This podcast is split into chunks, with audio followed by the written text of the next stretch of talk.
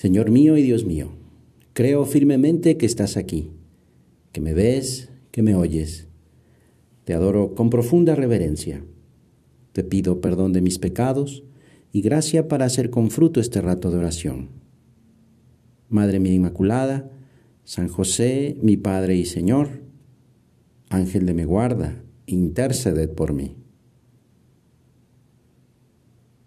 ¿Te has puesto a pensar que muchas veces al día nos la pasamos buscando. Buscamos las llaves del carro, buscamos la respuesta en Google, buscamos conocer a aquella persona que sea importante para nuestra vida, buscamos conocimiento, éxitos y así. Es que en mayor o menor medida buscamos la felicidad. Dios, que nos conoce muy bien, nos cuenta dos parábolas sobre una búsqueda muy importante. El reino de los cielos se parece a un tesoro escondido en el campo. El que lo encuentra lo vuelve a esconder y lleno de alegría va a vender todo lo que tiene y compra el campo. Y la otra dice así, el reino de los cielos se parece también a un comerciante en perlas finas, que al encontrar una de gran valor, se va a vender todo lo que tiene y la compra. Con estas dos historias, Jesús presenta el valor tan grande que tiene el reino de Dios y la actitud del ser humano para alcanzarlo. Aún siendo parecidas, existen varias diferencias entre estas ambas situaciones. El tesoro significa la abundancia de los dones y la perla la belleza de esos dones. El tesoro se presenta de improviso, la perla supone una búsqueda esforzada, pero en ambos casos el personaje queda lleno de una alegría muy grande. Porque también hay que decirlo, y es verdad, está en nuestro corazón el deseo del cielo. Buscamos a Dios. La actitud del hombre es la misma en ambas parábolas. Ve y, y vende todo cuanto tiene y compra el terreno o compra la perla. Se trata de esa actitud libre que, desprendiéndose de lo que tiene con generosidad, busca el bien mayor. Esta es una condición indispensable para alcanzar el cielo.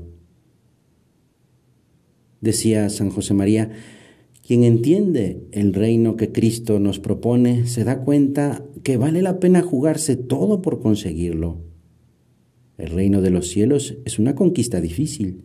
Nadie está seguro de alcanzarlo, pero cuando se pide con humildad, viviendo una verdadera y profunda conversión, de eso se trata vender todo.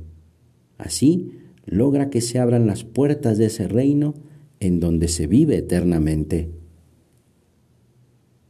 Vamos a pensar cómo se hace presente el reino de Cristo. Podemos preguntarle en este momento, Señor, ¿cómo es ese reino que me prometes? ¿Dónde está tu reino? Y Él nos responderá, con las mismas palabras que dijo a Pilato. Mi reino no es de este mundo, pero está ya presente entre nosotros, creciendo como una semilla hasta llegar a ser un árbol frondoso. Por eso es que el reino de Dios no se refiere a un territorio o a una cuestión política, sino a una situación, a un estado en que todo está bajo el señorío de Dios, un modo de vivir en que se manifieste la bondad, la sabiduría, la misericordia de nuestro Padre Dios. Ese tesoro que nos propone Jesús es algo que permanentemente me atrae y me fascina. Es algo que me llena y me da felicidad. Una felicidad no de cinco minutos ni de un día, sino una felicidad permanente. Algo que es compatible con los sinsabores de la vida. Es también la fuente de mi energía, donde acudo en busca de fuerzas e ilusiones, cuando la debilidad me tiene como atrapado. Es también desde donde juzgo, valoro y vivo todo lo que se me presenta en la vida. En el diccionario, el verbo buscar se define como hacer, hacer lo necesario para conseguir algo o para que ocurra algo, como cuando decimos tú te lo buscaste. Ese algo puede ser el medio para subsistir y así se dice buscarse la vida. El origen de la palabra buscar, que propone el mismo diccionario, es de un vocablo celta, que hace referencia a conquistar, ganar, conseguir la victoria. Y esto es verdad. Se busca algo que consideramos que tiene valor, tanto que es necesario o que no nos puede faltar. Y por eso se ponen los medios para conseguirlo, para encontrarlo. Se busca porque se quiere encontrar, se quiere poseer, tener cerca aquello que no tenemos. Si no interesa, si no vale, pues no se hace nada. Pero quizá te preguntes, ¿cómo puedo saber si yo estoy buscando a Dios, si estoy buscando a Cristo, si verdaderamente lo quiero seguir y me voy identificando con Él? Porque de eso te trata la parábola. San José María nos responde, si le buscas cada día, si te esfuerzas por encontrarle, si le amas, entonces estás viviendo de Él. El amor de Jesucristo es la clave. Pero no lo olvides, sigue diciendo San José María, que la voluntad humana es flaca y fácilmente tiende a la propia complacencia.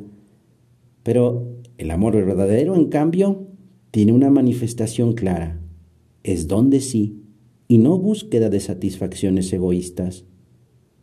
El amor verdadero pone su fundamento en el sacrificio y se demuestra en obras externas. A Jesucristo se le ama no solo con las palabras, sino sobre todo con las acciones.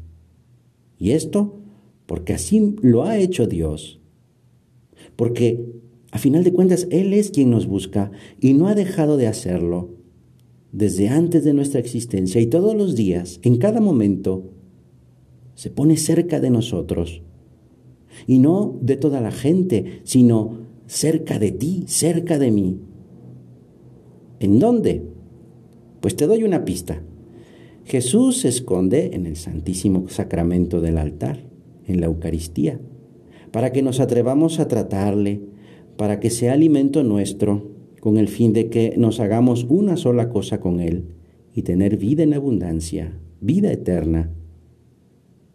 Esa es la felicidad. De nuestra parte se requiere tener el corazón abierto, dispuesto a recibirlo para seguirlo. Así nos lo dice, te lo dice. Una cosa te falta, vende todo lo que tienes y dáselo a los pobres y tendrás un tesoro en el cielo, o sea, la felicidad. Y luego, ven y sígueme.